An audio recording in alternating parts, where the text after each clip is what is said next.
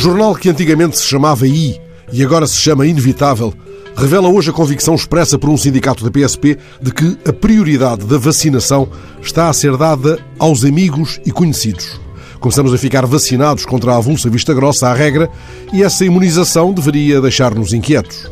Quando os dirigentes do G7 se reuniram há dias virtualmente, Durão Barroso escreveu no Diário de Notícias, na qualidade de presidente da Aliança das Vacinas, criada pela Fundação Bill e Melinda Gates, um texto apelando à solidariedade vacinal.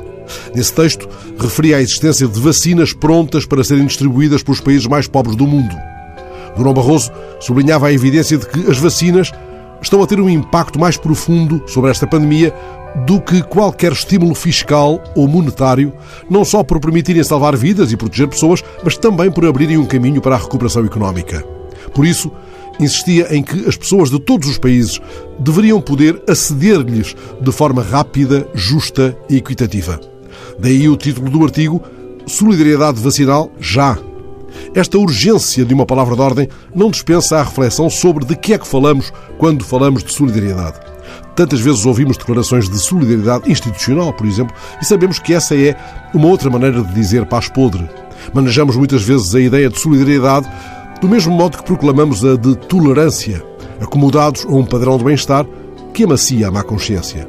Afinal, deveríamos simplesmente reclamar justiça. É justo reconhecer que o presidente da Aliança das Vacinas a reclamou neste texto em que pediu apoio global à ação da COVAX. Foi isso no mesmo dia em que António Guterres criticou a distribuição extremamente desigual e injusta, lá está, das vacinas contra a atual pandemia.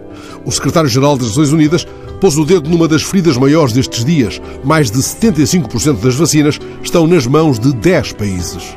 Guterres foi claro.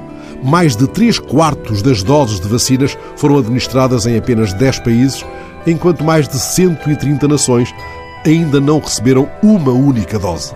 Percebe-se que a Amnistia Internacional considera um eventual fracasso do proclamado acesso global às vacinas uma falha moral abjeta.